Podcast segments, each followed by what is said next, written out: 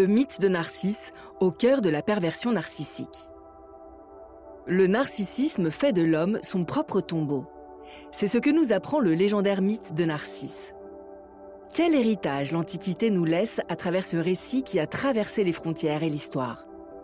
Découvrons l'utilité du mythe de Narcisse dans la compréhension psychanalytique de certaines psychopathologies. La perversion narcissique à travers les yeux de la genèse millénaire de la problématique du narcissisme chez l'homme et de ses victimes collatérales. Cette réflexion est tirée d'un article du site internet www.pervers-narcissique.com dirigé par Pascal Couder, psychanalyste et psychologue clinicien, co-auteur de l'ouvrage de référence La manipulation affective dans le couple, faire face à un pervers narcissique. Depuis plus de 30 ans, Pascal Couder et son équipe de thérapeutes, spécialistes des questions autour de la manipulation sentimentale, prennent en charge les victimes de PN francophones partout dans le monde grâce à la vidéoconsultation.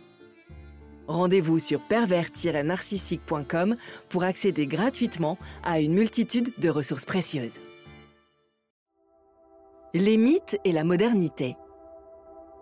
La mythologie grecque n'appartient à personne, nous dit Pierre Delmas le mythe raconte une histoire qui existe depuis toujours ou presque. En réalité, c'est un apport fructueux de connaissances de certains concepts plus ou moins philosophiques. Un apport moral de l'histoire de notre société, sans appartenance ni confrontation. Le mythe s'impose grâce à ceux qui l'entendent. En effet, le mythe est là et sert de référence pour comprendre. Comprendre une situation, une histoire, et relever des outils pour reproduire, ou non, un destin. Le mythe permet également d'interpréter un récit et de le confronter à la modernité. Il s'adapte aux situations et aux cultures. Car l'homme évolue, mais ne rompt jamais. Il est intemporel, quoiqu'en constante évolution. Un pont, une parenthèse entre l'Antiquité et la modernité, entre la mythologie et la psychanalyse. Les conflits, les mécanismes de défense, les sublimations, quand la psychanalyse met à jour sa compréhension de l'individu à l'aide de la mythologie ancestrale. Le mythe de Narcisse. Le mythe traditionnel de Narcisse nous raconte l'histoire de cet enfant venu au monde, choyé par les nymphes. Il grandit avec la certitude d'être un individu exceptionnel, ne pouvant obtenir que le meilleur de la vie. Il est le plus beau, le plus enviable. Son physique en témoigne d'ailleurs. Les femmes et les hommes de la cité l'adulent. Cependant, un jour, Echo, une nymphe au destin tragique qui ne peut que répéter les dernières syllabes des mots qu'elle entend, tombe amoureuse de lui. En conséquence, elle se retrouve dans l'impossibilité de lui dire son amour et meurt de chagrin avec une mission confiée à Némésis, punir Narcisse. Némésis tient sa promesse. Elle réalise la prophétie à laquelle Narcisse est destiné. Ce dernier aimera une personne qu'il ne pourrait jamais toucher à tous les sens du mot. C'est alors que le malheureux Narcisse, pris d'une soif incontrôlable, se penche au-dessus d'un point d'eau pour étancher sa soif et tombe amoureux de son propre reflet. Il connaît la même douleur que celle éprouvée par Echo et reste figé. Figé dans cet amour impossible, il pleure. Une larme coule et l'onde trouble le reflet de Narcisse qui, croyant avoir perdu son amour, s'étend et se laisse mourir. Une fleur narcisse naîtra de son corps sur les berges du point d'eau. Le désespoir de Narcisse y serait éternel. Mythe, découvrir le narcissisme. C'est un mythe sans violence physique. Aucun sang n'est versé. C'est au contraire une histoire de passion impossible, destructrice. À l'amour physique et affectif se succède l'ultime châtiment, la mort par le désespoir. Ce que nous apprend également ce mythe, c'est la notion de narcissisme dont le concept, un des fondamentaux de la psychanalyse, n'a été que tardivement évoqué et approfondi. Paul Nack, notamment, dont Freud s'est inspiré dans les années 1910 pour de nombreuses théories fondamentales. En langage courant, le narcissisme est l'amour qu'une personne a pour elle-même, une attention excessive portée à soi. En psychologie, on considère le narcissisme comme une fixation, une centration sur soi-même. Le narcissisme se traduit souvent par un besoin d'attention et d'admiration constant. Un trouble de la personnalité et du rapport aux autres, peu d'empathie et par-dessus tout, un besoin excessif d'admiration, une surestimation de ses capacités, une utilisation de l'autre pour parvenir à ses fins. En réalité, le mythe de Narcisse a ouvert aux psychologues, psychanalystes et penseurs une plongée dans le terme de narcissisme. Le mythe de Narcisse est en effet un avatar de la représentation du narcissisme et du mouvement relatif à l'évolution de la personne. C'est tout le pouvoir évolutif du mythe et de la projection de l'intériorité humaine. Le mythe invite à des interprétations, d'angoisse et de déchirure, de sexualité et de désir.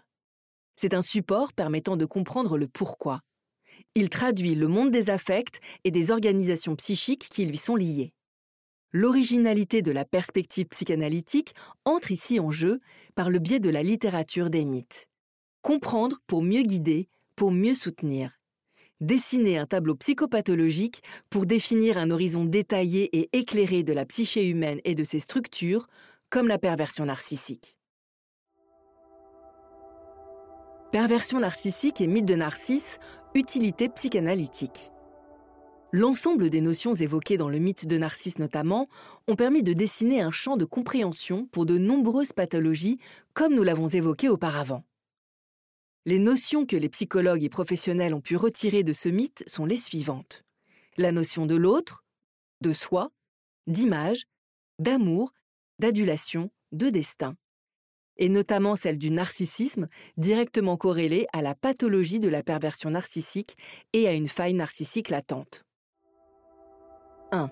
Apport du mythe. Ainsi, il existe diverses interprétations de la morale du mythe de Narcisse. Ce dernier est tombé amoureux de sa propre image et est obnubilé par son propre reflet. Il est puni pour avoir trop aimé. Pour s'être trop aimé, plus précisément.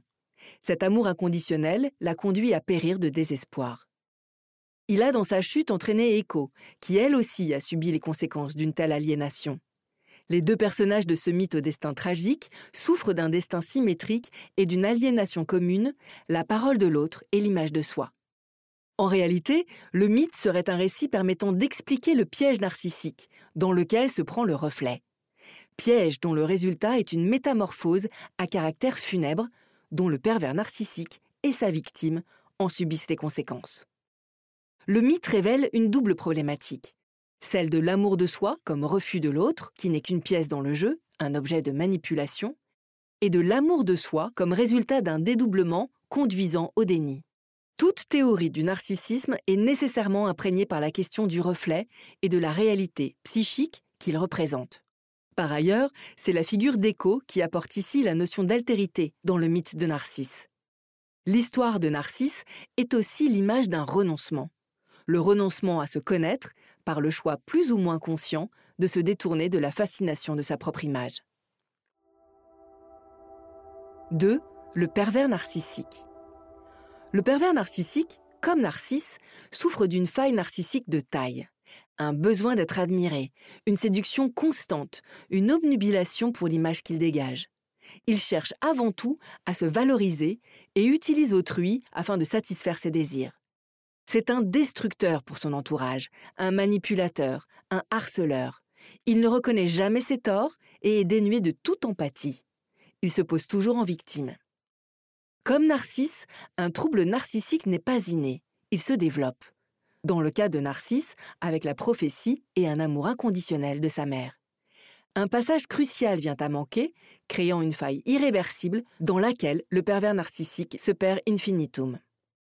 Comme Narcisse qui se contemple pour toujours dans l'eau du Styx, le fleuve des morts, le pervers sera perdu dans cette faille jusqu'au dernier jour de sa vie.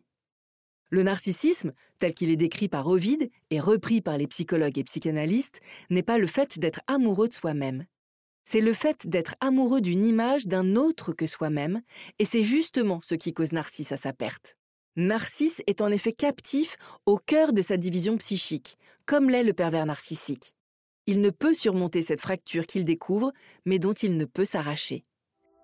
Au fond, il aime sa propre image en l'aimant comme celle d'un autre. L'identification est impossible, l'identité est introuvable, l'image doit donc se construire et sera fausse puisque irréel. D'où les multiples masques du pervers polymorphe, si ce n'est un pléonasme. N'hésitez pas à vous faire accompagner par des thérapeutes spécialistes de la question de la perversion narcissique. Rendez-vous sur www.pervers-narcissique.com et trouvez-y de nombreux conseils sur comment gérer la séparation, comment gérer l'après, la reconstruction, et vous pourrez également rentrer en contact avec un membre de l'équipe. Ne restez pas seul. Merci d'avoir écouté ce podcast. Rendez-vous très prochainement pour un nouvel épisode. N'hésitez pas à vous abonner pour ne rien manquer des prochaines publications. À très bientôt.